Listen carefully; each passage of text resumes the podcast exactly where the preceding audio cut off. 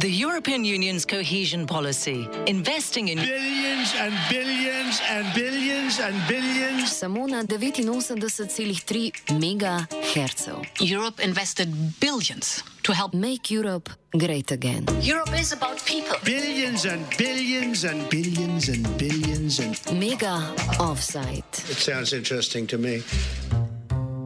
Europe in my backyard. L'Europa in casa nostra. Un'inchiesta radiofonica sulla politica di coesione europea. Radijsko poročanje o evropski kohezijski politiki. Europe in my backyard. Europa en mi casa.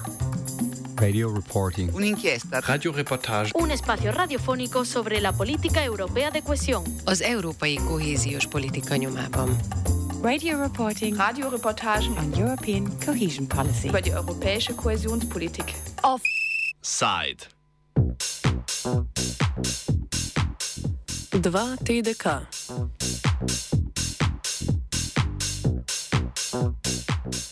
Mega offside danes z lokacije gradnje drugega tira med Divačo in Koprom.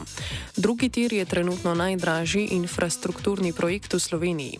Cena celotnega projekta znaša 997 milijonov evrov. Največji del investicije je kapitalski vložek države.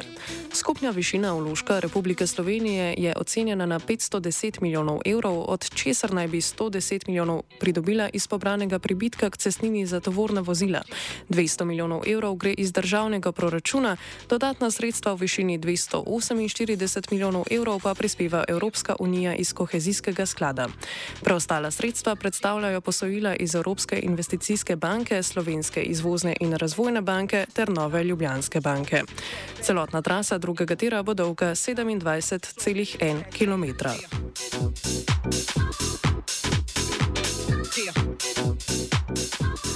Gradnja drugega tira se je začela maja lani. Kot pojasnjuje direktor podjetja 2TDK Pavle Hevka, so do sedaj zgradili okoli 8 km predorov, gradi pa se na devetih različnih lokacijah.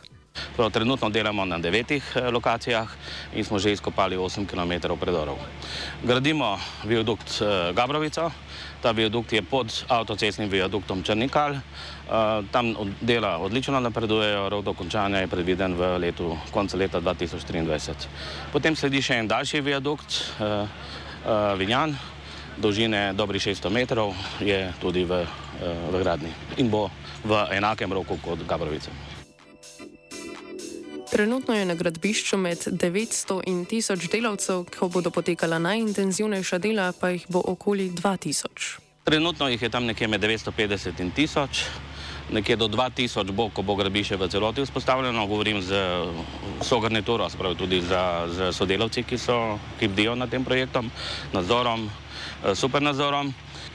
Računamo, da bo nekje v mesecu oktobru ne, gradbišče v polni zasedbi. Eh, S tako hitrostjo bo zadeva uporabna, se pravi, bomo se že vozili z vlaki po progi, eh, tam nekje v koncu leta 2026. Projekt je bil razdeljen na tri sklope. Za vsakega posebej so izvedli postopek javnega naročanja. Zakaj so se tako odločili, pojasni Hevka. Zelo smiselno bilo narejeno to in so vzeli sklop prvi, tako imenovani od Divače do Črnega Kala. Na tem območju je kraški teren, pridobivamo material za betone. Ne. Uh, drugi vsek je pa mm, fliš ne, in poteka od Črnega Kala do izvečnega tila v Luki Koper. Uh, tretji sklop pa gre za tine naprave, pa svetlobno-signalne naprave. Ne, tako je razdeljeno smiselno in logično. Kako je potekal prijavni postopek za izvedbena dela?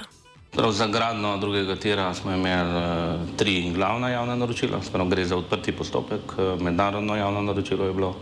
Za prvi vsek smo dobili 15 ponudb v prvi fazi, v, za drugi vsek pa 14 ponudb. Šlo je za dvostopenski javni raztip, razpis, pomeni, da v prvi fazi dobimo usposobljene ponudnike in v drugi fazi oddajo ceno ne, in potem tisti, ki je cenejši, skladno z merili iz razpisne dokumentacije pridobi delo. Prav kot rečeno, na prvem vseku 15 ponudnikov, na drugem 14. Na razpis za zadnji, tretji odsek, ki predvideva gradnjo tirnih in elektrostrojnih naprav, se je prijavilo samo eno podjetje in sicer slovenske železnice s partnerji. Po izteku razpisa si pri, pri podjetju 2TDK niso odločili za edinega ponudnika, ki se je prijavil. Zakaj, pojasni Hevka. Za tirne naprave. Ja, ta je bil celovit eh, razpis, dobili smo samo eno ponudbo, ampak eh, nažalost postopek je zaključen z neodajo del in ta postopek se ponavlja. Se pravi, glavni razlog je vpliv dviga cen na svetovnem trgu. Pravi, ne na zadnje, zgodila se vojna vmesne, cene so šle v nebo in mi smo limitirali vrednost in skladno z razpisno dokumentacijo in zakonom o javnem naročanju, eh, se pravi, se ni dalo po tem postopku oddati javnega naročila. Podjetju problem predstavlja tudi iskanje delovne sile. Turško podjetje Japi Merkez, Merkezi, ki gradi drugi tir, ima največ težav s pridobivanjem delovnih dovoljenj. Pravi, pridobivanje delovne sile je v domeni izvajalca. Izvajalec se pa pritožuje, da ima nešteto zapletov s pridobivanjem delovnih dovoljenj. Po naši zakonodaji je to tako, da delovno dovoljenje se lahko dobi za eno leto, kot veste, ta projekt je daljši kot eno leto. Do konca leta 2025 se bodo gradila ta glavna dela ne, in še dlje. Uh, potem po enem letu morajo ta delovna dovoljenja obnavljati. Uh, na tem segmentu je po informacijah izvajalca kar nekaj zapletov, ne, tako da nismo še v polni zasedbi in po zadnjih informacijah približno 100 delavcev še čaka na potrdila delovna dovoljenja. Zadnja informacija je, da uh, naj bi bila dokumentacija že, je pa težava v tiskanju uh, izkaznice. CETIS očitno ima dost dela z uh, osebnimi izkaznicami, ne, da je težava v tiskanju izkaznice. Uh, dobro, to je še enkrat od izvajalca. Jasno, če delovcev ni, je rok vprašljiv. Ta trenutek kaže, da bo v roku in eh, delo, mislim, naše podjetje, turško podjetje, se močno prizadeva, da zadevo zaključi. Zakaj so se odločili za turško podjetje? Pravi, v celi Evropi in v državi Sloveniji je zakon o javnem naročanju, postopki so predpisani in eh, ni ga naročnika, ki temu ne bi sledil. Se pravi, šlo, je za, šlo se je za odprti postopek, ne? Eh, ponudbo je lahko dal vsak, ki izpolnjuje pogoje. Ne? In to je posledica, posledica tega. Ne. Ampak eh, nosilec posla je naše podjetje domače kolektor, eh, CPG, eh, turško podjetje dela kot partner, ne. jasno, kolektor pa ima tudi določene podizvajalce, kot je Eurosfalt in Hmezat, pa še mnogi drugi. Skratka, vse je skladno z zakonodajo, zakonom javne naročenja. Na vprašanje o delovnih razmerah za turške delavce Hevka odgovarja, da mora turško podjetje upoštevati slovensko zakonodajo. A doda, da sami znotraj podjetja 2TDK nimajo dovolj kadra, da bi razmere nadzorovali. Zato so pristojne inšpekcijske službe. Naša spravi, razpisna dokumentacija, pogodbena dokumentacija je napisana tako, da tudi turško ali pa delavci tretjih držav morajo upoštevati zakonodajo, ki je velja znotraj EU-ja in Republike Slovenije in po informacijah se to spoštuje. Eh, moram pa povedati, da podjetje 2TDK, ne, mi nimamo to kadro, da bi še to preverjali, zato so pristojne inšpekcije. Ne. Vem, da so prisotne na terenu in trenutno ni ugotovljenih odstopenj. Jrnej Vrtovec, ki je bil na začetku gradnje ministr za infrastrukturo, je v pričetku del zagotovil, da se k pogodbi ne bo podpisovalo aneksov, ki bi dvignili končno ceno projekta.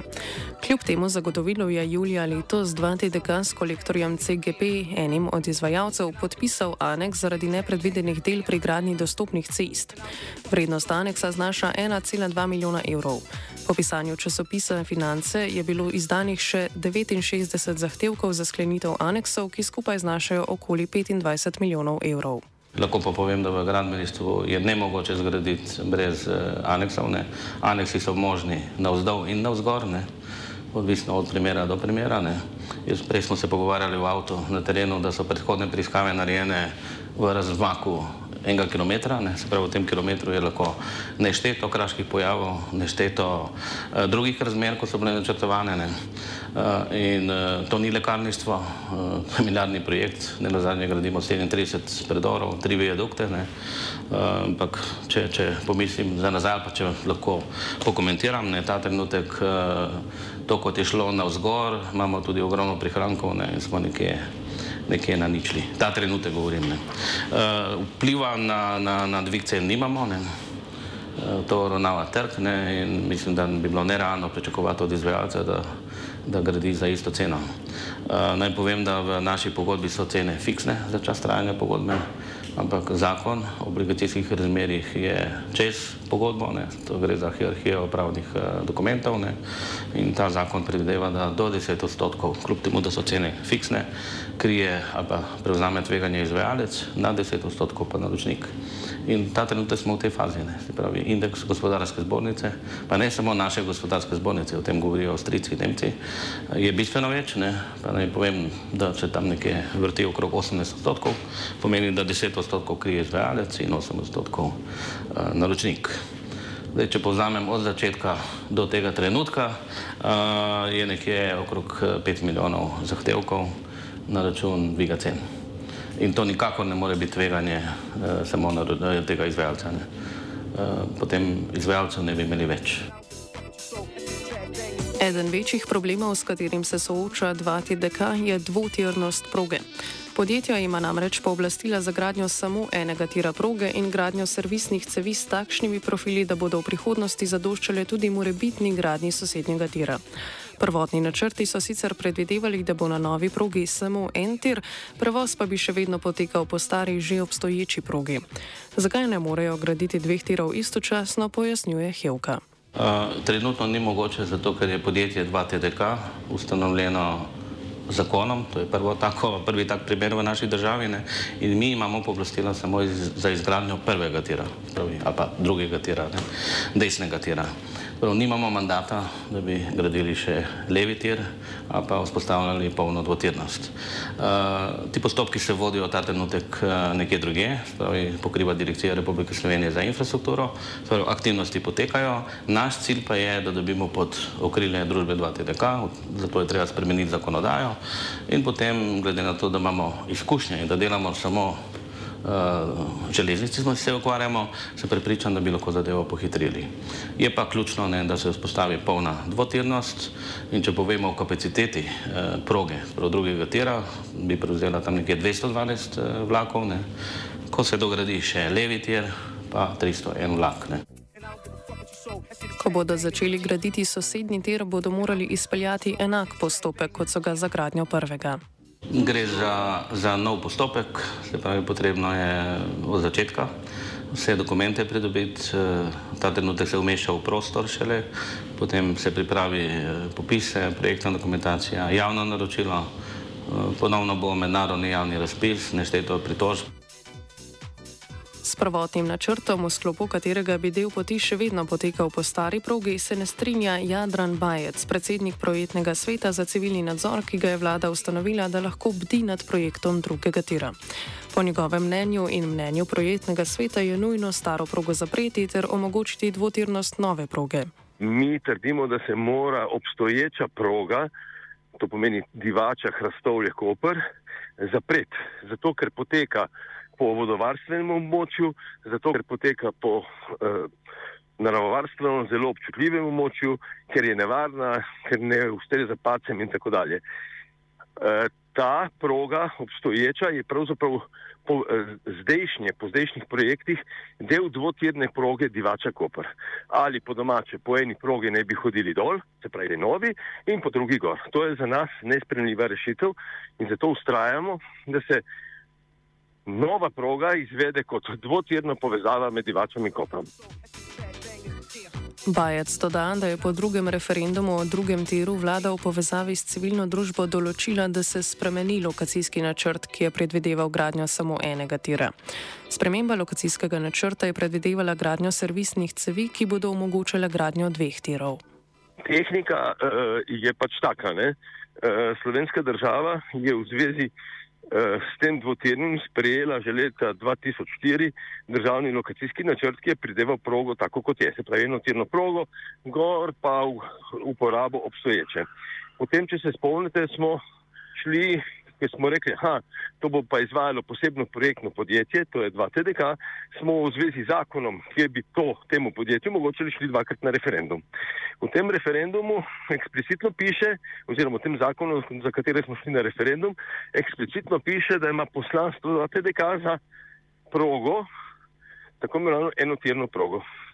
In seveda, ko je vlada, takratna Cererjeva vlada, eh, začela poslušati argumente tudi civilne družbe, je ugotovila, da je to seveda, jaz temu rečem, neumnost in je zato sprejela sklep, da naj se vsi elementi, oziroma tako imenovani v tem primeru servisne cevi, izvede v profilu, ki bo omogočal izvedbo dvotirne proge. To pomeni, da zdaj imamo servisne cevi, ki so dovolj široke, da bo nekoč nek potekal uh, drugi tir. Problem pa je, ne, da CRR vlada je to naredila in hkrati sprejela sklep, da se pripravijo spremembe in dopolnitve tega državnega lokacijskega načrta leta 2004. To pa v naši državi traja. In to zdaj traja že peto leto, in upajmo, se pravi, na PSC ne upajmo, da bo v letu 2023 prišli do uredbe. Pristojnost za gradnjo morebitnega dodatnega tira je po zakonu o izgradnji, upravljanju in gospodarjenju z drugim tirom železniške proge Divača Koper v pristojnosti Direkcije za infrastrukturo. Sedanja vlada je začela proceduro o spremembi zakona, ki bi omogočila prenos pristojnosti iz direkcije na podjetje 2TDK. Do te faze ja, vlada, se pravi sedanja vlada, je pa uh, dala v proceduro spremembo in dopolnitev zakona o 2TDK, to je tistega zakona, na katerem smo šli dvakrat na referendum, da je to uredil, ki ta zakon naj bi to urejal in sicer tako, da bi pristojnost izvajanja tudi drugega tira prešla na 2TDK. To pomeni, da bi se ta dvojnost, ki, če lahko pripomnim, je neumnost in se nam srake smejejo po drevesih, odpravila. Zakon naj bi bil spremenjen do konca letošnjega leta. S tem bi bila podjetju 2TDG omogočena gradnja obeh tirov. Toliko kot jaz poznam, je, so zdaj postopki v parlamentarnih komisijah in naj bi parlament sklepal skladno s tem, jaz upam, še v tem letu. Pred začetkom gradnje aprila 2021 je ministr za infrastrukturo Jrnej Vrtovec govoril, da bo določen del financiranja prišel tudi iz naslova sodelovanja za ledne države. Natančneje se je omenjalo Mačarsko. Hevka doda, da se za to na koncu niso odločili. Strogo definiran je protokol v takih primerih. Ne. Ko se odkrije jama, se pokliče uh, naravovarstveni nadzor. Ne. Oni pridejo in potem uh, dokumentirajo zadeve, tok časa gradja, gradnja stoji in definirajo način sanacije. Zdaj, če gre za manjšo zadevo, se upiše v gradbeni dnevnik ne, in izvajalec nadaljuje z deli. Če je pa večja zadeva, potem uh, naravovarstveniki podajo predloge mi naprej projektantu, projektant projektira rešitev ne, in se na tak način potem ta zadeva sanira. Jasno, da je cilj, da je čim več narave ohranjati za, za nam cene. Uh, ta trenutek uh, smo na pravi poti. Skratka, 25 jam je že odkritih ne, uh, in lahko povem, da je bistveno manj sredstev porabljenih, kot smo načrtovali prvo. Zaenkrat ni bilo, ja, premosti se, ne, ampak to so bile manjše jame, določene, določene jame so zaščitene, so možno, možno je dostopati, ampak ne za vse, ker vlaki bodo vozili 160 km na uro. Ne. Skratka, trudimo se čim več eh, ohraniti. Eh, ne da se pa premikati eh, osi eh, proge, ne, tako kot v cestnem prom, eh, prometu. Ne. Cesta je bistveno lažje, malo ovinka narediš, pa je, tu je pa bistveno teže. Ampak ta trenutek ni nič kritičnega. Finančna struktura je zaprta, dodal Hevka. Nekaj denarja si bodo še izposadili od Evropske investicijske banke, a bo to odvisno od tretjega sklopa gradnje. Finančna konstrukcija je zaprta, neznank ni več, ne. Eh, se pravi, del denarja dobimo iz države, del države iz cestnin, del denarja iz eh, pretovara iz Luke Koper. Eh, vzeli smo kredit pri Novi Ljubljanski banki 112,5 milijonov evrov in razlika, ne, to kot bo vreden ta tretji sklop, moram povedati, da cene padajo ta trenutek, ne, se lahko nazaj poceni. Uh, bomo še vzeli kredit iz EIB-ja in dokončali zgodbo. A kljub zaprti finančni strukturi je po besedah Bajca ostalo veliko neznank, zaradi katerih imajo v projektnem svetu za civilni nadzor pomisleke. Med drugim v oči bode financiranje nadzora in vodenja projekta, ki ga je na razpisu leta 2020 2 TDK podelil DRI. To naj bi bilo predrago zastavljeno. Jaz bom tako povedal. Nadzor in vodenje projekta. Vodenje projekta izvaja 2 TDK. Nadzor izvaja podjetje DRI, ki je državno, državno podjetje. Državno podjetje bi lahko ta nadzor vodil skladno z tako imenovanim interno pogodbo. V tem letu. Super. Uh, zdaj eno izmed let je to infrastrukturni projekt. Torej, ta, ta, te takse v dolgoročnem projektu uh, zagotavljajo povrnitev in izvedbo investicije. Zdaj to moram povedati, na tak denar ne hodi ali pa se ne steka direktno